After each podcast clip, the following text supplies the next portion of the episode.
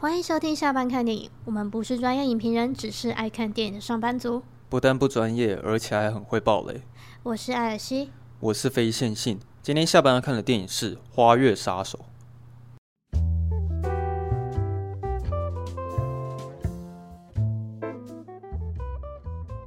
你一开始看到这部片，它是三小时二十分片长，你有什么想法？哇靠，好长啊！我不能喝太多水啊。对啊，可是我然后然后再来就是担心自己会不会睡着。哦，对，因为之前马丁的片其实节奏都比较慢一点了。爱尔兰人是不是比这部更长？哎，好像哎，对他那部三四个小时，好夸张哦，到底。可是我听有些人说爱尔兰人很好看，对，好像也不会输给花月杀手。但必须要说，虽然它片长那么长，但是我觉得是不会有冷场或无聊的部分。嗯，所以就是一直这样子顺顺就跟着它节奏这样就看下去。嗯，那其实我自己觉得是蛮好看的。有人形容的蛮好的啊，他们有有人会形容说，马丁斯科其实他是很高级的流水账。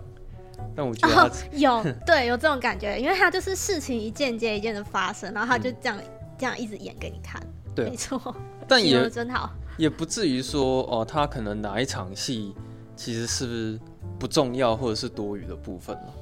就是在看完的时候，我不会觉得说他冗长，我只是觉得他跟我讲了好多事情。因为冗长就是话偏多这样。因为冗长的意思其实是说哦，你给我看了很多根本就不重要的东西，然后其实我觉得你这个太冗言赘字了这样子。对，但他其实主要是。跟你讲很长的一个故事啊，这跟冗长其实不太一样。嗯，因为他他这个时间跨度其实是很、嗯、很久的。对啊，就是有时候这场戏跟这场戏，就是中间就是可能哎、欸，怎么那个小孩都出生了？嗯，就他那个跨度是蛮大的。可是我觉得他以前的的表现方式其实跟后期差蛮多的，像嗯。你你好像目前看过马丁·斯科西斯的之后《华尔街之狼》嘛，对不对？还有《隔离岛》。哦，对，还有《隔离岛》。好像就这两个吧。那个我们其实之前大学在念书的时候会，会会去看他的那个《计程车司机》。嗯。然后老师也会放蛮牛，就是主要他他算是一九七零年代就非常活跃的导演。对。嗯、然后只是说他的名气好像没有到很大，就是。论他那一辈的话，大家好像比较常，呃，耳熟能详，可能是史蒂芬·史蒂博这样，嗯、对。但是他们其实是同一个 label 的这样子。然后那时候我在看《花月杀手》的时候，其实也不是因为说哦，李奥纳多有演，然后特别想看，就是也是因为他上面写说导演是马丁·斯科西斯这样子。嗯。那我那时候看到他片长三小时二十分的时候，我自己是蛮兴奋的，因为我觉得我自己在看电影的时候。呃，我后来发现我喜欢看电影，是因为我喜欢那个专心的感觉。嗯，就是如果你现在是告诉我一个很精彩的故事，然后可能他妈长达三个小时半，甚至四个小时，那我会觉得这是我在电影院里面，然后去享受那个很爽的一个很长时间的过程。这样，但是其实我觉得片长不是重点了，因为其实是在于说你这部电影内容精不精彩。嗯，所以有时候你可能看九十分钟的电影，你也觉得太长了。可是，就举例说，哦，我可能当初看《星际效应》的时候，我还是嫌它片长有点太短了。嗯，这样子，对，就是我很喜欢，就是如果故事够精彩，然后可以长时间享受在看电影专心的那个感觉，这样子。不过当然，好像也不是每一个人都可以接受这个挑战啊，因为在电影院里面，我们那一天的就有两个人出去就再也没有回来了。哦，对，可能还是有人没办法，就是完成这个考验。对，但是我觉得你在看这种电影的时候，它本来就是很吃专注力，就是说，如果你你可能看到中间一半，你开始有点看不懂，或者是你根本懒得记。呃，人名或是他们讲了什么话，然后你就会开始后面稍微跟不上剧情的节奏，你就会开始觉得电影很无聊。嗯。对啊，或是你可能不在意接下来发生什么事情。对，就是后后面你可能不会感觉到看电影很有趣之后，嗯，你就不会想要把它看完这样子。所以我觉得这一部我真的是不会推荐身边的朋友去看。哦，对啊，因为真的那个片长太长了，除非他本身就是也是都有在。还蛮常看电影，然后就是可能也吃得下这种呃时间比较长的这种剧情片的话，嗯，我可能才会说，哎、欸，你可以去看一下。对啊，嗯、但是因为我其实个人我自己是很喜欢看很长的电影了，那那个、嗯、可是还是有一些片，其实我自己看了也会觉得还蛮吃耐心的，像比如说我看那个雷利斯考特的那个酷鸡，哦，对，那一部它也是，其实节奏我觉得跟呃花月杀手有点像。对，他就是讲、嗯、把事情都讲得很细很细这样子，然后其实我自己在看那一部的时候，我也会偶尔有点分心这样子，对啊。然后我先念一下他是专业网站评分，好啊。然后他在 IMDB 上面是八点二颗星，然后在烂番茄是九十二趴的喜欢程度，然后还蛮多影评人评分的，高达三百三十位，然后有爆米花分数是百分之八十五，然后在 Metacritic 上面是八十九分。我靠，这超高的！对啊，八十九分高呢。因为 Metacritic 很少会，我很少会念到八十九的。对，然后哦好，我已经念完了。那其实以目前他在那个风声，哎，怎么讲？他的趋势来讲啊，还算是蛮讨那个影展的喜欢。是说，我这边可以补充两个，就是我们 IG 的粉丝的那个那个回复，就是关于《花月杀手》的。想法哦，好啊，念一下。这是来自 B O 底线 O 底线的回复。他说：“开场就超对我胃口，美国西部跟历史题材，配上绝美的光影和抓耳的配乐，绝对有惊艳前五。看来他非常喜欢。嗯嗯哦，然后再来还有一个是五四 U R O W N，他说布兰登费雪的戏份意外的少。”哦，对，就是有两位，就是那个粉丝的回馈，谢谢他们。但但其实我一开始好像不知道这部片有布兰登·费雪，就是我在看这部电影的时候，其实我没有太常看那个预告片，还有他的一些卡斯阵容这样子。嗯、所以有看到后面有觉得，哎、这个人是布兰登·费雪吗？就有点疑惑。所以那个后面有一些惊喜啊，这样子。嗯嗯嗯。然后那个 B.O 先生呢、啊，他他注意的好像比我细啊，因为。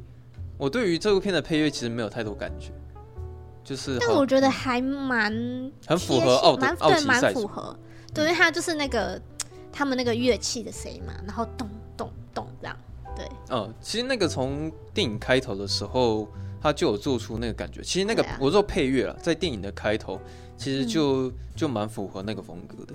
然后我我是蛮喜欢这部片的，但是呢，它前面。其实我在看的时候，他好像也是到呃大概快要半小时的时候才引起我对这部电影的兴趣，这样。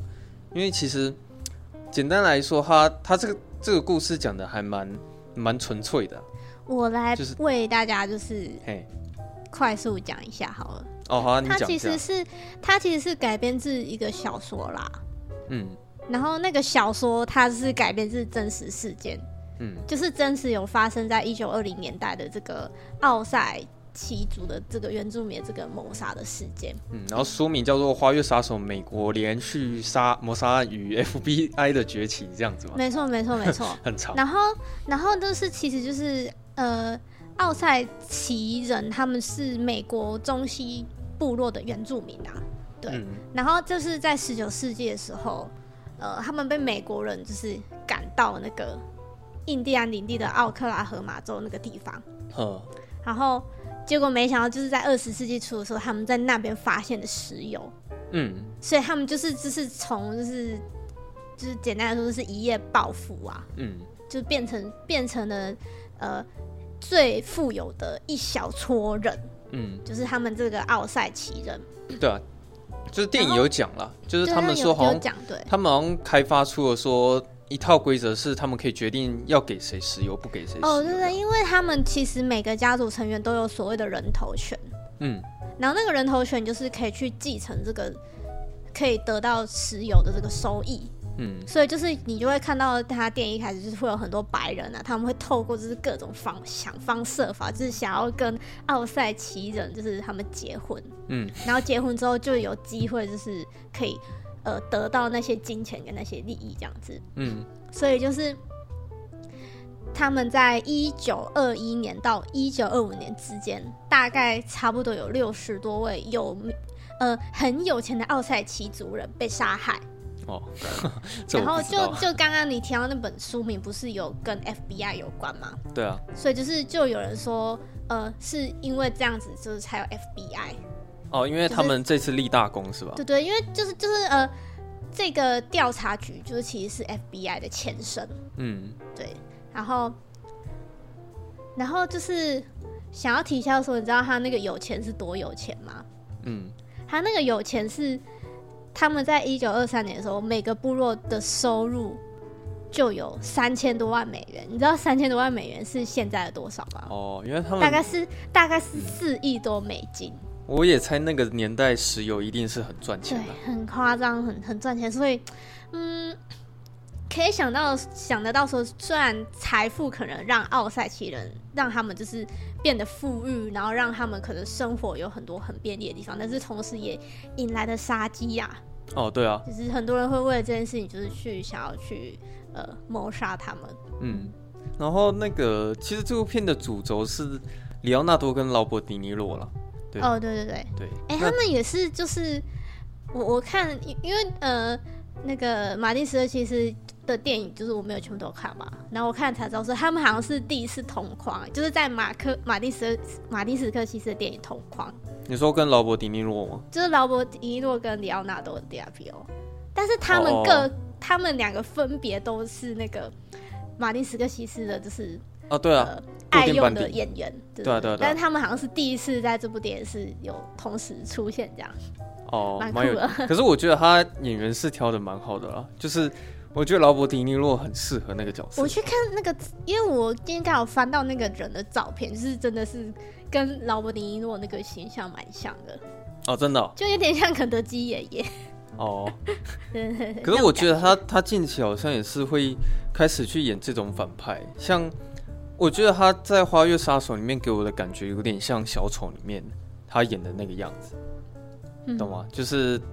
呃，表面上好像就是他会有一种笑里藏刀的感觉了，就是循循善诱嘛。对啊，他会他会就是呃利用各种话语，嗯，然后让那个里奥纳多是去做他想让他做的事情。嗯，不过因为前面其实有花一点时间去介绍奥赛奇族，就是这个、嗯、这个部落这样子。我觉得还蛮嗯，特别是他其实有插入一些那种历史的就是假，就是黑白照片，嗯、就很有那种历史的感觉。可是我在怀疑那个有一些应该应该大部分都是真实的照片了。我觉得他可能有穿插一些真实的照片，嗯，啊、但那个可能一时也看不出来。嗯嗯。然后我一直到什么时候才开始会投入在这个故事里面是？是好像我记得有一场对话是劳勃迪尼洛在跟那个里奥纳多开始在分享他的计划，因为我记得那场对话戏他是。嗯有在跟他讲说，哦，其实奥赛奇族的人其实都非常的有钱，然后他就跟里奥纳多说，其实你你可以去跟他们结婚，然后设法去取得到那个人头权这样子。哦，那你也是很早就开始有兴趣啦？那那算很早吗？因为他其实前面还有一段对话戏，他是在问里奥纳多说，哎，你最近过得好吗？哦、啊，你来这里干嘛？对啊，喜不喜欢女生啊？啊，说啊，原来你这么贪心呐，原来什么肤色都可以接受这样子。然后后来我才知道说，哦，为什么开场戏的时候他们会有那个对话戏这样子？嗯、对，就是其实，呃，他你会貌似以为里奥纳多是去那边找工作，但其实这算是一个蛮庞大的一种，算是黑道势力的一个一个规模。然后他们想要去，我觉得有很像是另一种版本的寄生上流。对，只是他跟继承、嗯、跟继承上流的差别是说，继承上流他们是去有钱人家当他们的员工，啊，花月杀手是去有钱人的家，然后当他们的丈夫这样子，跟他们结婚。对，嗯、可是你你刚刚讲，我才知道说，原来他们有死大概六十多位奥赛奇族，但我刚我刚听完是觉得蛮夸张的，可是我我我觉得他透过马丁·史科西斯说故事的方式，我会觉得整件事情有又有点好笑，就是。揶揄的感觉吧，因为你会觉得说，哎、嗯欸，好像白人怎么好像越来越多跟奥塞奇族人结婚，然后奥塞奇族的人就越来越少这样子。对对对对。然后我觉得他们、嗯、他们后来就是有那个人头权，好像就改那个规则啦。嗯，就是说你至少要有一半以上的奥赛奇族的血统，嗯，你才有那个人头权。哦，对啊，对对，他后来就就改那个设定这样子。嗯嗯。但我觉得整部电影会好看，是因为啊，我会看到有他们那一群人总是没有办法把事情做得很好。哦，我真的是看到觉得说什么，对，其实这么烂、啊，我不知道他算不算黑色幽默了，但是。他其实，在讲的那些事情都很严肃，可是你看到当他们在出球的时候，你又会觉得说这部电影很好笑，对，所以这是为什么我在看电影的时候不会觉得它很长很无聊，是因为这样子。像他们第一次出包是第一次是里奥纳多他交代小黑要好像要去呃偷他自己的车，然后去诈领那个保险金。哦，对。但是小黑他 可能没有把事情处理的很好，结果意外的他被警察抓走了。这样子，对，小黑就抓去关了。对，这是第一件让我觉得非常好笑的事情，就是其实你在看整部电影的时候，你常常会觉得很感同身受啊，因为你自己有在公司上班的话，你就会常常遇到这种说，哎，好像老板会把事情交代给主管，然后当底层员工做不好的时候，主管就会去靠背他。那出包的时候，主管就会被老板靠背。就是其实我觉得整部电影它都是在演这种公司里面的生态。对，那因为那时候，而且他还被打屁屁。对，因为这件事情哦，主管没有把事情处理好，所以劳勃·迪尼洛就把里奥纳多叫到一个地方，然后开始教训他这样子。但我有点看不懂那个地方为什么要这样哎、欸。哦，因为我觉得就是为什么会会有这个仪式，就是到底是什么缘由、嗯？因为我们通常在看会有一些刻板印象是说，哎，身为男人，这个处罚的方式是不是会比较 man 一点，或者是？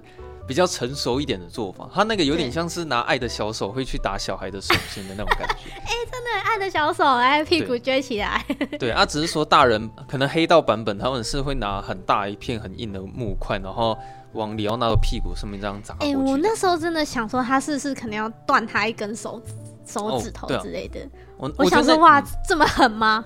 然后下一秒就瞬间变得好像又有点荒谬，你知道吗？对，就那场戏其实蛮精彩的啊。对，然后接下来他们要进行的第二项任务，是因为那个他们已经想好说要杀死哪哪一个奥赛奇族，然后他们就是打算要请一个杀手，然后去枪杀他。但重点是说，其实在那之前是是已经有一个被杀了。对，那我记得是有一个被杀，就是女主角的妹妹嘛，还姐姐。对，可是哎，不过这件事情它前面有隐瞒一些事实，到电影后半段它才展现了。嗯，对啊。那我刚刚讲的那个杀手，我觉得让我很好笑，是因为里奥纳多他有千交代万交代说，不管怎么样，你一定要从前额去射杀他，这样才可以伪造成自杀的感觉。对对对对。嗯。但是当你看到那个杀手在处理这件事情的时候，他就从后脑勺开枪这样子。对，然后里奥纳多还有交代说要把那个。手枪留在那里，手枪留在现场，然后他还给他带回来，带回来就算了，带回来就是还拿来还给那个里奥纳多，对，说哦，我不要留着在身上。对对对对对，那现在左里奥纳多后来又又被约谈了嘛？就是劳勃迪尼洛说，我不是已经跟你千交代万交代，一定要从前了，而且你甚至还没有把手枪留在那里。然后那时候里奥纳多快疯了，你知道吗？他其实那边就演得很用力，他就说我讲真的。我真的有这样交代他，我我用我的小孩发誓，对，我照着你说的话一模一样的说给他听。啊，对对对。然后后来那个劳勃迪尼诺就说：“千万不要拿自己的小孩发誓啊，你会后悔。”这样很愚蠢。对，我觉得我觉得蛮好笑的。好，然后我觉得第三件让我觉得很好笑的事情是，那个有一天，劳勃迪尼洛说他要去参加一个畜生展，然后呢，嗯、他交代里奥纳多说：“哎、欸，那个现在差不多可以把那个。”某某两位给炸掉了，然后记得你一定要想办法把他们炸死，这样子。然后他就说：“我不会在现场，是因为不管怎么样，我今天就是要去看那个畜生展，所以这件事情就交给你了。”好，然后这个在谈妥的那个过程啊，可能你就看到里奥纳多在跟客户交谈的时候，其实也是有一点粗糙，就是他跟那个要拿火药的就一直威胁他，讲说：“你不管怎么样，你一定要答应我。”然后。你一定要去执行这件事情。其实我觉得他交代的有点没有非常清楚。对，然后后来那个，因为其实对方，其实你感觉出来那个对方是好人，就是他不是那么想要去干这些肮脏的事情。对对对对。对，但是里奥纳多又一直威胁说：“我跟你讲，如果你现在不做这件事情，我就直接把这件事情跟跟那个谁谁谁讲，这样子，我就直接回报上级。”然后后来被威胁之下，那个人又只就真的只好去做这件事情。他好像要去找那个会用炸弹的人。对对对对，好，那整件事情为什么会觉得很好笑呢？就是因为说他们一炸掉之后，哦，真的是炸得很屌，就是，是火药太强了。对，重点是火药他妈太多了，你知道吗？那时候劳勃迪尼洛他从畜生展回来的时候，他想说：“哇靠，就是那个场面怎么会那么大？”然后他旁边的那个小弟就说：“啊，这个火药真的是用太多了，这样子。”然后所以，我那时候看到里奥纳多看到爆炸的时候啊，其实他去现场，你会看到他表情很惊恐。我分不太出来说，他其实是在表现说他很难过，还是他心里是在想说，哇干，为什么火药这么重，用这么多？太多了吧？就是他到底是哪一种情绪？我有点说好的不一样，我有点分不出来。可是你会感觉说，他好像有点在为这件事情难过，你知道吗？嗯、对。那我觉得这整件事情，那个主角他复杂层面是在于说，你可能感觉得到他对他老婆其实是有感情的。嗯嗯嗯，对，而且那个是非常真实的感情，我觉得他是有爱他老婆的，对，我也觉得他是有，所以我觉得他其实在做很多劳勃迪尼洛给他的那些指令，就是我觉得他应该蛮挣扎的啦，嗯，就是他很难去讨好双双方了，就是他一边、啊、一边又爱他老婆，可是一边他又得去执行他舅舅交代给他的任务，是啊，对，所以我觉得他其实中间有很大一大段的过程，都会让你看到里奥纳多他。就是会犹疑不定的那一面，你知道吗？嗯，像他要一直去帮他老婆打那个胰岛素嘛，可是他同时又要就是对，又要去下毒这样。嗯，然后有一个地方，我觉得他可能要表现出里奥纳多他自己有一些罪恶感，是他在下毒的时候，他又把一些毒倒到自己的酒杯里面。嗯，他一起喝。对，然后我其实对那边解读是在想说，他是不是其实他其实也有点想死了。就是有点想说啊，不然就同归于尽啊，这样。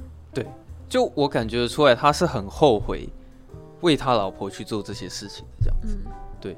然后到后半段的时候，呃，第二波的精彩是在于，就是那个 FBI 突然找上人，就就是突然找上来这样子。嗯。然后那个那个演员其实也是蛮常会看到他的啦。那个演员好像是叫做什么什么什么什么，好，我忘记了。对，但是那个 FBI 会来，是因为那个那个茉莉，就是聊那个他老婆。嗯、哦，你讲，就是你讲这件事情，我觉得蛮重要的。嗯，因为他终于受不了了。对啊，他终于忍不住，然后他拖着，就是他真的感觉是病恹恹的身体，然后到那个哪边画哪边忘记是哪了。反正他就是去美国市区那边报案。对对对，在美国市区，然后就是去跟。我其实跟谁？但我我觉得很重要的人讲这件事情。我觉得这件事情我有点疑问，因为其实你自己想啊，整部电影看下来，劳勃迪尼洛他们这一群人会失败，其实不是因为他们没有把事情做好，其实他们真正的失败点是在于说，他们居然让茉莉跑到市区里面去报案这件事情。就是如果他没有，他当初没有上那辆火车跑到市区的话，其实后面这件事情是不会发生的。就是可能这些所有的这些事情都会被藏在这个小小的部落里面。啊、可是因为那时候我是眼睁睁看到里奥纳多他亲自把茉莉送上火车的，嗯，然后我会有一个疑问是说，为什么他会允许他去做报案这个事情？因为他。那茉莉好像也讲的蛮直接的吧？她说她不管怎么样，一定要拖着身体，不管如无论如何，一定要去美国市区市区去报案。可是她是有说她要去报案吗？我有点忘记了，但总之里奥纳多就就是真的让他去。然后当 FBI 的人过来之后，嗯、整部电影的剧情就开始发生了一个转捩点，这样子。因为其实 FBI 找上来啊，他们那个整个后面的计划全部被打乱嘛。然后你会看到劳勃迪尼洛他开始在血洗。自己所有的人，他开始在脱手了啦，对，就是对，因为他会开始进行大量的杀人灭口。嗯、我觉得他可能是为了要让自己脱身，所以他开始一步步计划，是把身边有去干这些肮脏的事情全部杀掉，以防说如果 FBI 真的去找上门，他们才不会透露出任何的情报出去。我觉得我比较印象深刻是那个应该是做炸药的那个人吧？嗯，因为他劳勃迪尼洛好像就骗他说什么啊，什么有一个地方你可以去，就是抢劫什么之类的。哦，对啊，那边那边有很多好东西，这样，然后你可以去。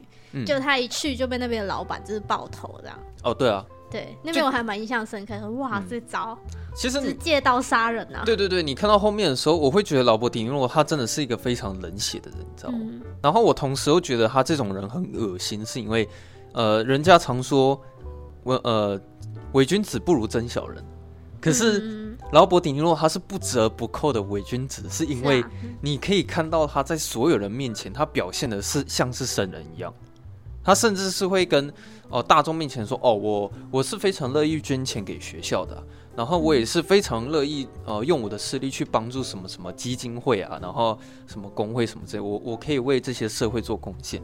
然后，而且就是如果有人、嗯、有人死，有奥赛奇人死掉，那他也是一副那种就是觉得说啊，我们一定要找出这个凶凶手，然后不能再让这件事情发生，啊、就一副就是很正义的那个感觉。然后甚至是他在跟那个奥赛奇族开会的时候啊，就是当他也会站在他们那一边，你知道吗？嗯其实我觉得他们开会，我我又觉得很好笑，因为其实奥赛奇族的人在就是里奥纳多他们两个人面前讲说，哦，白人有多么糟糕啊，就是因为为了要觊觎我们的这些财产，然后开始去谋杀我们的家人什么之类的。哦，可是他们两个其实就是当事人，但是他们在现场听的时候，好像又装的好像很认同他讲话这样子。嗯，对，所以我才会说劳勃迪尼洛他是一个伪君子。你看，我觉得，我觉得更恶心的是他逼那个里奥纳多那个签名。哦，对啊，你记得那边吗？我记得那边，啊那边他拍的很好啊。对，因为他就是签了之后，其实就等于说，万一里奥纳多被抓去关或出什么事情，他他们家的那个继承权就是会落到那个劳勃迪尼罗身上。可是这好几个地方你都可以看出来说，里奥纳多他这个人真的是蛮愚蠢的。就是他其实他怎么会签呢？对他，他这次演的是一个真的是蛮笨的一个角色，就是他就是听命令做事情的人。然后，呃，因为其实前面的时候，你知道他老婆甚至还比较聪明，你知道他老婆很聪明。他电影开头的时候，茉莉就讲了一句说啊，就是这个男的说实在不怎么聪明啊，但是他长得挺帅的。对对对，就是以后这样帅点这样。就是其实他不聪明这件事情，他老婆早就已经知道了。对啊。然后，然后就是因为那个茉莉太聪明了，所以，嗯，他才就是会被下药啊。哦，对啊，嗯。然后我甚至还严重怀疑说，茉莉是不是早就知道她自己有被下药这件事情？我觉得他应该知道吧。他，我觉得他一定有在怀疑这件事。而且其实一开始茉莉是很积极的在调查他姐姐死去的事情。哦，对啊，对。然后劳勃丁劳勃迪尼洛就是觉得说，不行，这个人太碍事了，我们必须先把他处理掉，嗯、但是又不能太明显。对啊。就只好利用他。有糖尿病这件事情，然后慢慢下药毒死他这样子。对，然后你刚刚讲说，因为里奥纳多他在被逼迫要签名嘛，那时候我也觉得他为什么会会会签，就是他怎么会签啊？因为劳勃迪莫他讲的很很直销式的，对他讲的很好听啊。对，他就说啊，我跟你讲，那个我我这里有很屌的律师啊啊，然后你接下来可能会出事啊，但是你不要不要怕。对啊，这只是走一个，这只是走一个形式啊。对，没事没事。可我在想，我在想说，为什么你？就是，如果是我，我一定会问一下，说，哎、欸，请问一下，我接下来会出什么事？但是劳勃迪尼洛就是不讲，他就是一直跟他强调说，我跟你讲，你接下来一定会出一些事情，但是真的不要担心，我很快就把你弄出来之类，然后 请他签名，然后里奥纳多就真的签名，就是反正就像你刚刚讲啊，内容就是讲说，如果出什么事情，那个财产一定会归咎在劳勃迪诺的家族里面，对，这样，所以我会觉得他冷血的程度是。他就连这么亲密的里奥纳多，他也可以背叛他，而且他帮他做很多事情哎。对啊，所以他，我觉得他算是以利益为导向啊，就是只要是会跟利益牵扯在一起，他可以牺牲掉所有他信任的队友这样子。嗯，对。可是因为我觉得劳勃迪尼洛他后面做的这件事情已经太夸张，就是夸张到说很难有任何手段或计划可以保护他了，因为他们那个最后上法庭的时候。呃，就是我们刚刚讲到布兰登·费雪突然出现那边嘛，嗯，他律师啊，对，因为那个他也是劳勃·迪尼洛的人，对，然后那边也很好笑嘛，他就跟里奥纳多说：“ 哎、欸，你这这段时间是不是那些警察他们有拷打你？他们是有有虐虐待你，拷问你。然后里奥纳说没有啊，他们哪有拷问我？然后布兰德费尔说有啊，他们就是有。然后里奥纳多说哦，对对对，他们好像有，他们有。那边蛮好笑的。对，然后后来因为那个在监狱里面的时候，他们两个有有在对话了，然后反正那一整个后半段的剧情都已经是在交代说，哦，那个法院的已经就是要开始上法院开打了。那劳勃迪尼洛就是希望说大家可以尽可能去帮他说一些假话。哎、欸，但是我觉得在监狱那段，你也觉得劳劳勃迪尼洛蛮恶的哎。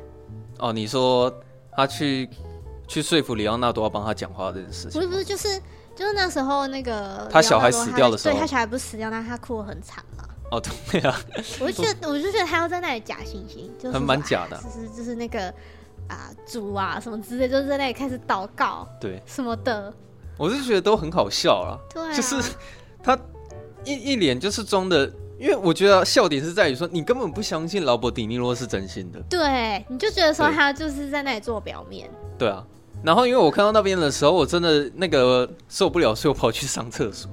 对，可是可是我我想要跟大家分享一下，那个你真的忍不住要去上厕所的话，可以挑哪哪个时机点这样子。对，就是因为这件事情我，我我之前就是有想过，如果你真的受不了要上厕所的话，尤其是动作片啊，如果是开始在发生打斗桥段的话，你就选择那一段去上厕所就对了，因为就一定在打斗。对，可是有些人会想说，没有打斗是最精彩的，但是我跟你讲，因为打斗的时候通常剧情会停滞在那里，嗯，你要等他们打完那个剧情才会向前推进嘛，所以如果你不想要漏掉重要的剧情。啊，假设它是动作片，你就是选择动作场面去上厕所。嗯。那如果是你在看剧情片的时候，你一开始就先想好说这场戏导演想要表达什么，然后你一旦确定，你就可以去上厕所。因为我那时候的想法就是说，好，我非常确定这一场戏导演就是要跟我讲说。劳勃迪尼洛要说服里奥纳多帮他讲话，然后最后里奥纳多一定会拒绝他，没错。然后接下来法庭开打的时候，里奥纳多一定会在上面跟他针锋相对，然后想说好，那我去上厕所。然后我回来的时候，也真的看到 里奥纳多在法庭上，对，在法庭上跟他针锋相对了，然后也真的没有再帮助他了，这样子，嗯，对，就是跟我想的差不多这样，对，对啊，好，反正那一段就是他真的就是。想尽各种办法、啊，可以这么说、啊。然后他最后甚至就是还跟里奥纳多说什么呃，I love you 这样之类的，就孩子我爱你啊这样。哦。但是里奥纳多就是他不接受，他说就是我真的无法对、嗯、他无法做这件事情。这段我没有看到，可是我听你讲，我觉得导演这边应该也是拍的蛮精彩的。嗯，对啊，就是又是那种很很讽刺性的那种对话戏嘛，这样。嗯，对。然后最后面最那个。我真的想要称赞一下他用那种舞台剧的方式去讲奥赛奇族后来的发展。嗯，哦，我觉得那边真的拍的很好，就是他请了很多那种算音效师嘛，他们会在现场直接配出那个音效，然后搭配舞台上的人讲故事的方式。对，对，因为。最传统的方法就是电影结束，然后开始很多黑底白字出现嘛。哦，就是可以有一些照片，然后对比这样子。对，然后就是那些字幕开始上去，然后告诉你说，哦，几年几月几号谁死在哪里，然后会用这种文字的方式去交代后续的发展。但是这部我觉得这就是他他独创的地方，他是用那种音效，然后搭配舞台上说书人。去告诉你奥赛奇族后来怎么样？对啊，而且重点是导演本人有出来掺一脚。对啊，因为那时候我吓了一跳，就没想到说，哎、欸、干，真的是马丁史克西斯，他居然就是突然出现的这样子。对，好，那我就我的结论是说，因为其实整部电影，呃，马丁史克西斯他在说的方法，大部分都是一直讽刺，一直讽刺，然后也在揶揄这些事情。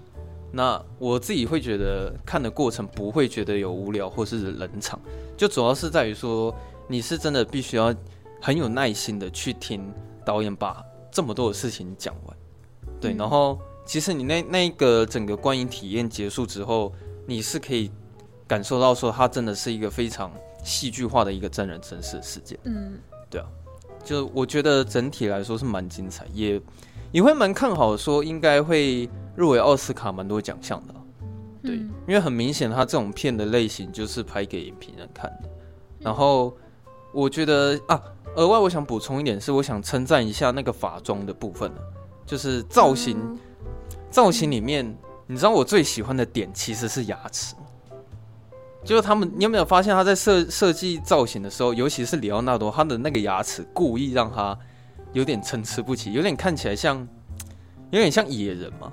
就是你会觉得里奥纳多他整个人在笑的时候看起来是比较比较野蛮一点的。我不知道你有没有注意到这个这个我没有注意到。对，就是牙齿的部分。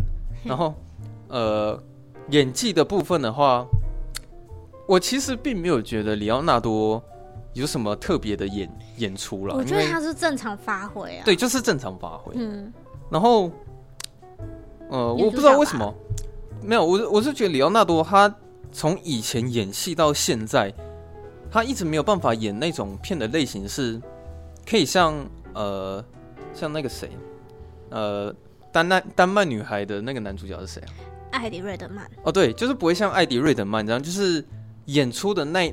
那部电影可以让我感受到说，哎、欸，我完全看不出来这个人是里奥纳多的感觉，你懂吗？Oh, 就像你自己想，你在看《全面启动》的样子，然后跟《花月杀手》是不是也蛮像？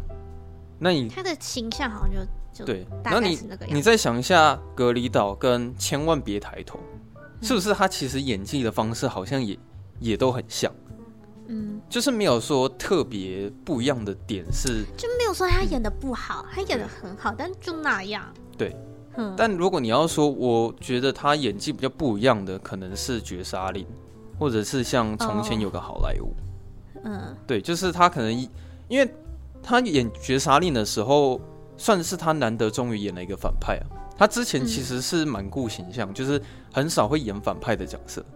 但是那时候我看到他在《绝杀令》里面演反派的时候，我就觉得说，哎、欸，他呃这次里奥纳多给我感觉蛮特别的，嗯，对。然后他在《从前有个好莱坞》里面，他表现就是也是单纯单纯、可爱可爱的样子，这样，对啊。就是我也不知道该怎么讲吧，就是虽然他演得很好，但是好像那种突破性的作品比较少一点，所以我觉得即使他可能假设他有入围奥斯卡，说不定还是会输给悉尼墨菲吧。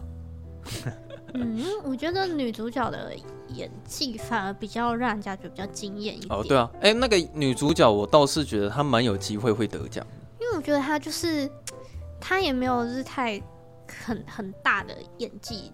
啊，你说她会演一些比较细节的微表情，对对对，就是就是默默的，或是眼神，或者比较内心的感觉。嗯，像她那个，我觉得我觉得我觉得像她最后就是她不是在法庭上问那个里奥纳多说，所以你有没有就是？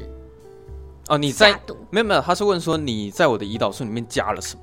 对对对对对，那边我就说哇，那边很精彩。对啊，然后还有他前面在床上哀嚎，然后很痛苦的，就是在那边残喘的时候，哦、我也觉得他演的很好。哎、欸，我不知道那到底是是因为那个下毒的关系吗？还是说真的糖尿病会这样吗？这个我不知道、欸，就不知道说他这个到底是因为什么原因让他。嗯，哇，这救护车很大声，不知道有没有录进去？有有有有，那个救护车非常响，有没有很符合？就是要送医院的啦，就是这么痛苦啊，在那个电影里面。对啊，好，大概就是这样子吧。我讲完了，你有什么想要补充什么吗？嗯，好像都讲的差不多了。嗯嗯，对啊。好啊，那大家就推荐你喜欢看电影的人去看了。就是如果你跟我一样喜欢看长时间电影的。的人，然后你又觉得说它是一个精彩的故事，然后会想要专心看的话，其实这部片是蛮适合你的。这样，我觉得蛮适合，真的就是静下来看啊。嗯，因为我也哎，我我我这次没有睡着，我是全程清醒的，所以嗯，如果我可以，你也一定可以。因为我毕竟我看哭泣的时候，我不小心就是度过一下。对对对。哦，对啊。好，那今天就这样子吧。今天好像可以念一个赞助。哦，好、啊，念一下。对，来看一下啊，这个是来自一位 D E R Y 这位朋友，然后他给我们留言说，很轻松又客观的谈论电影，是有趣的节目。对，太感谢你的支持了。对啊，真的非常感谢，谢谢。好，我们会继续朝这个方向努力。对，继续努力啊！好，好，那啊，好，最后可以聊一下那个你最近那个王冠是看到哪里？哦，就是现在要有有这个固定的小时间，是也没有固定啊，我我只是刚好有想到这件事情。哦，好啊，偶尔可以聊一下。你是看到哪里？啊、那那如果如果不想被暴雷的，就是他的听众可以跳走没？我们现在简单聊一下王冠。哼，哼，啊，你他妈是看到哪里啊？我看到那个那个菲利普，就是那个爱丁堡伯爵公爵的那个妈妈哦，来那个皇室，然后王室那时候因为就是形象出了一些问题，所以他们在拍一部就是哦，对对对，他们在拍纪录片嘛，对对对对，那蛮好笑的。哎、欸，其实那一集，我想我对那一集印象蛮深的，就是就是呃。我觉得，因为菲利普的妈妈她有精神病这件事情，会让我觉得很难过。然后，我觉得可能在年幼的菲利普的心灵上，可能就有一些创伤吧。嗯，所以就是其实他小时候是，嗯，没有太多母亲的关爱。嗯嗯，所以才所以才会导致他说，就是他不是就有跟那伊丽莎白说，就是因为伊丽莎白就是一直跟他说，可是她是你妈，就是你为什么就是。哦，对，见他什么之类的。可是因为他一直把这件事情就是压下来，呃，也不是压下来，就是他不，这算是他很隐私的一件一件私密的事情，所以他不会把他这种内心脆弱的最脆弱那一面去讲出来，这样。因为他就跟大家说，就是因为呃，他觉得就是他妈妈只是把他生下来而已，嗯，对，但是其实他觉得他妈妈没有好好照顾他，嗯，嗯，其实有点心疼啦，对。可是这一集我我最喜欢的点是说，他从头到尾可以一直让我体会到那种反差感。就比如说一开始出现的反差感，是我看到菲利普妈进到王室的时候，因为她很像是那种造型，那种感觉有点，虽然她是修女没错，可是你会呃仿佛是说，有一个流浪汉然后进到王室里面的感觉。你是有种那种刘姥姥逛大观园的感觉，就是他进去的时候，然后你会感觉出来说，他妈妈觉得哇，王室里面怎么看起来好像都好壮观，然后富丽堂皇。对，就是他，而且你又觉得说那个画面其实根本就不会出现像他妈妈这种人，你知道吗？就是在那个场合之下，嗯、他妈妈根本就是不会出现在那边的这样子。可是他妈妈其实也是公主，对，他其实也是公主，他他其实也是一个很高权位的人。然后我很喜欢他有一个诅咒，他是在讲他，因为他们前面在拍那个纪录片嘛。然后那个纪录片其实他们最终的目的是想要传达给所有的民众说：哦，其实我们王室的人也是非常哦接地气的，就是对对，很平凡啦，跟你们一样。对对对，我们都很清楚人间疾苦了。其实你一旦看，我们我们也是要睡觉、要工作，然后要吃喝拉撒啦。然后他们是希望说，哦，你们看了我们的纪录片之后，就会知道说我们的生活是有多么普通啊，对。但是讲难听点，他妈你一看到这种纪录片之后，就会发现说完全不普通啊。你说怎么怎么？就是你自己看他每个人穿的服装，哦，然后每个人经过的街道，就是每个人经过房间内的那些室内设计，其实反而会让一般观众说，哇，你们真的是生活在一个非常。非常不一样的一个地方，就是因为，哎呀，不是不不是，就是说他们去哪里那个交通工具都是用纳税人的钱。哦，对啊，对啊，所以这完全是造成反效果，你知道吗？那时候女王其实也有发现到说，民调完全跟他们想的是完全不一样的，但是因为到结局的时候，我觉得他那个又做了另外一个反差感出来，是呃，他们王室被大家喜欢，居然是透过菲利普的妈妈。你知道吗？因为菲利普的妈妈，她那时候一进到王室里面的时候，意外遇到了那个记者。我记得剧情是这样子吧？那时候记者就突然想说：“哎，奇怪，为什么王室怎么会出现这种人？”哦，没有啦，是，是那个安妮公主。哦，是安妮公主。哦，对，是她发现的。就是对安安妮安妮公主，就是伊丽莎白跟菲利普那个好像是的女儿啦，他们的女儿。哦，对对对对。然后因为因为其实是菲利普派安妮就是去接受访问，因为大家就是。公认觉得说安妮公主是整个皇室里最平易近人、最接地气，就形象也最好的一个人。对对对，所以他们就是派他说好，不然就是你去接受那个记者的访问这样。哦，对啊。然后就没想到安妮公主就是出了一个奇招，就是她把那个她的奶奶就是推出去这样。哦，对对对，我想起来了。对，然后让让那个记者看到奶奶，然后他们就有了就是后续的采访的动作。可是我看到那边很精彩，是因为我真的不知道说奶奶到底会讲出什么话，然后如果记者他真的把那些话写出来的话，那个到底会造成什么样的风波，你知道吗？但是因为我之前有讲过嘛，王冠他这种故事，他常常会给你一个大逆转。然后，嗯，也因为当记者发现说，哇，原来身为王室，就菲利普和母亲，曾经居然遇到这么凄惨的事情，然后他把这个东西写出去，让所有人知道的时候，大家也觉得说，哇，原来就连王室的人曾经也会经历过这么悲惨的过去，这样子。嗯，所以我会觉得这一集很精彩，这样就是他一直有给我很多的反差感，然后另一方面又觉得菲利普的妈妈真的很。我看得很难过啊，这样，然后对，就是你自己想要，呃，这部这个故事在讲说，他们又出动了王室这么多的大咖，然后甚至还请了摄影团队，没有办法去获得大众的喜欢，挽回那个，但最后突破这个点，嗯、居然是一个记者，然后搭配就是一个很 有神经病的一个妈妈，然后去解决了这件事情，这样子。嗯、然后前面你会发现，菲利普甚至。完全不想要看到他妈妈一眼，连看都不想看。但是到最后结局的时候，当菲利普跟他母亲见面的那一刻，剧情的张力也会跟着出来，这样子。所以我对那、嗯、那一集其实还蛮有印象。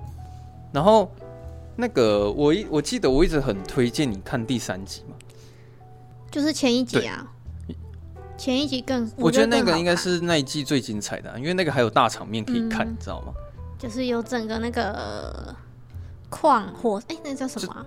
采矿的那个吗？就就是整个整个坍塌了，然后淹没了一个小学。哦，我看到那边的时候，我想说，哇，那个真的曾经有发生这种事情，我马上去 Google，你知道吗？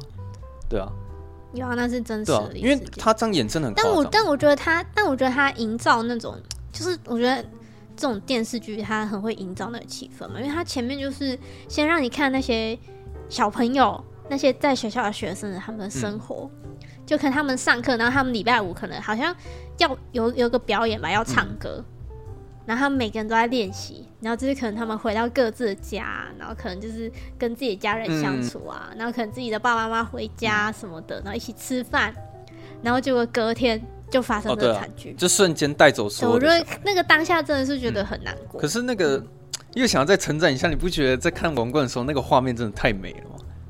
你是用电视看的吗？哦啊、还是用你用电脑？哦，不是，因为我用电脑看电视看的时候，我真的觉得很欣赏它里面每一个画面这样。然后，嗯，其实这一集啊，我觉得它有趣的点在于说，我还蛮同情首相的，因为其实，哦，其实首相他很努力的在建议王室说，哎、欸，女王啊，就是你是，对你是不是应该去一下现场，然后关心他们一下，因为。嗯，呃，首相认为这才是对的事情，你比较可以去安抚人心。可是我又很同情他，是因为那时候大家都把矛头全部指在首相身上，就是会导致说首相其实是非常难做事，而且他已经有尽可能的想要去安抚大家。嗯、那因为女王她其实一直没有讲说为什么她不去现场这件事情，我记得是结局她才公布嘛。因为最后一场戏，我是记得当首相。跟女王在对话的时候，女王说：“我没有办法很直接透露自己的情绪，然后我也不会掉眼泪。那我曾经好像他好像说什么什么曾经死死掉了，对对对啊，然后他也不会哭。嗯，那请问一下，我这个样子去现场，嗯、我该如何表现自己的情绪？这样子，对哦。对啊、那整部剧里面最精彩就是那最后一个画面，我到现在都还记得。”他是不是我没记错的话，他是一个长镜头，他先拍女王的背影。他在放那个，因为他有跟那个，嗯，应该就是说，呃，在女王去现场之前，那个菲普亲王有先去，然后菲普亲王他有表示说，哦，当时他们那时候不是在算是在埋葬那些死去的哦，对对对，那些呃，哦，那个画面我一看到、就是、一看过去，他妈好几十个小棺材躺在那边呢。对对对，哦。然后他们那时候不是有一有一起有一起唱歌嘛，啊、好像什么圣歌之类的。嗯、然后菲利普就说：“哦，他真的觉得说听到那个就是，简单的说，他就觉得不不不难过不掉眼泪很难啦。哦”啊、然后嗯，然后伊丽莎白就跟他要了这个录音、嗯，然后最后那个长镜头是女王终于掉了一滴眼泪出来嘛，这样子。可是我我那时候觉得说，嗯、哇，这个他演的也演太好了吧？我他是他觉得是真的哭，啊、因为你有看到他就是有些眼眶泛红。然后那个眼泪是慢慢就是从那个眼睛里面就是慢慢这样子流出来，所以这个这个他绝对是。而且那时候我真的还有去就是重播一下这一段，因为我觉得那个画面真的是太厉害了，嗯、你知道吗？因为他他在表现女王哭这件事情，不是说直接让你看看到她哭泣，而是那个镜头很慢，然后你会看到说哦，她一开始眼球里面其实是干的，然后慢慢的、慢慢的、慢慢的，他眼泪开始。就很情不自禁的就流出来，然后掉了一滴眼泪下来，这样子，我就哇，那个那个画面，就当他一哭的时候，就你会觉得说很有张力，这样子，因为他前面已经有讲他是不会掉泪的，嗯、但是最后我觉得我不我不知道这到底是真的还是假的，但是总之编剧为了要让这件事情戏剧化，所以最后当我看到他掉眼泪的时候，我觉得说哇，那个结局真的是收尾收的很好，然后最后他黑底白字，我记得好像有出来说什么。女王这辈子最遗憾的一件事情，就是她很后悔当初没有去现场关心他们，对吧？我记得她黑底白字是讲这个，对吧？我觉得那一集是真的算是这一季我觉得最喜欢的。但我觉得在他哭之前，那个他跟首相的对话，我觉得也是很精彩。就是不是首相，就是有跟他，就是当女王跟他坦白完，就是他的有些情绪上的障碍的问题的时候，那个首相。不是，就是有跟女王说，就是就其实他很多事情就是表面上他也只是演出来的，嗯、就是虽然他因为好像有分什么工党跟什么保守党，嗯、然后就其实工党是比较就是因为叫工党嘛，就是可能比较呃工人阶级的，啊，嗯、就是他们他们没有到那么富裕的生活这样，哦、对，然后就但是其实那个首相他本人就是其实就是过着是很。很好的生活啦，就是他他不不像一般的工人阶级这样子，嗯、然后他还说他他其实他喜欢抽雪茄、嗯、哦，对对啊，他有这样讲。可是他好像有对他他好像有说什么，但是雪茄是什么有钱人在他们在抽的，所以他只好抽烟斗，就为了要符合他的那个形象。哦、所以就很多事情就是其实就是表面上啦啊，你不可能做做一件事情是让所有人都会。喜欢或是都喜。其实我对我看完，其实我看王冠看到后面啊，我还蛮同，我突然开始会同情政治人物，你知道吗？就是你可以了解到说，其实政治人物从来就不能做自己，他们没有没有任何资格可以做自己，嗯、因为我记得王冠有一集是在讲傀儡了，就是说人民希望哦总统怎么样，总统就要表现的怎么样，你懂吗？就比如说哦，现在人民其实希望说，国家的首领是不能讲脏话的，你必须要很有气质，然后你学历要很高，你要很有，你讲话的谈吐必须要非常符合就是社会大众期待。所以其实你会看到他们所有的一举一动，还有包括讲的每一句话都很假，因为那个都是刻意表现出来给你们看，你知道吗？我看王冠看到后面，我会有这种感觉，其实那些政治人物他们是活在。社会大众眼光之下，他们其实就是人人民的傀儡。对，你想，嗯、人民想要，呃，这个人怎么样，那个人就必须要表现的那样去讨好大家，这样子。其实政治人物蛮可怜的，嗯、因为你看，像首相他也不坏啊，首相他他其实也很是真的想要治理国家吗。对，可是当可能制度或是哪个层面出事的时候。是不是人民就会把矛头全部指向首相，然后叫他说要负责？对啊，然后女王又会约谈首相。所以其实我觉得政治人物都这样啊，像呃，反正总之事情出现的时候，事件发生，人民一定要找到某一个对象，把责任加在他身上，就是人民一定要有一个责任的寄托，对觉得说哦，我至少有一个对象是可以去去去责备，责对，责备，去责备，所以可能。比如说，社会突然出现某一个事件出来，那民众会很理所当然，就是把矛头指向政府，然后会认为说你必须要负责。因为像，因为，因为我觉得很多时候就不单是不单单是哪一个人可以负责嘛，就其实它是牵扯到很多，例如说呃一些呃无论是政治也好，或是一些环境，对啊，就是都是环环相扣啦，所以我觉得很难，就是嗯，找一个人出来当那个就像最高一样。就就再举一个例子哦，像之前武汉肺炎也是啊，武汉肺炎刚爆发，然后人民是不是就要靠背了？哎，那个蔡总统你怎么搞的啊？你是不是应该要超前部署？那个你看我们现在台湾也也染到武汉肺炎了，然后反正只要有出什么事情，就是人一定会把。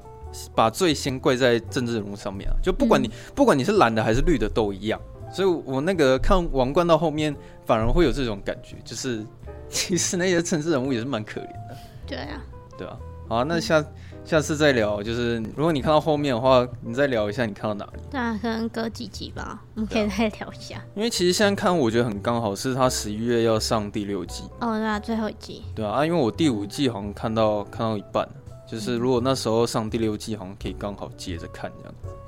嗯，好、啊。那今天就先这样子吧。好，那如果大家喜欢我们节目的话，欢迎到 Apple Podcast 帮我们五星评分一下，然后也可以留下你的留言，分享出去，让大家都可以一起下班看电影哦。呃啊，如果你想要跟我们聊天的话，随时都可以私讯我们，然后只要有看到讯息，就一定会回复你。是的，那我们就下周四下班见哦，大家拜拜。好，拜拜。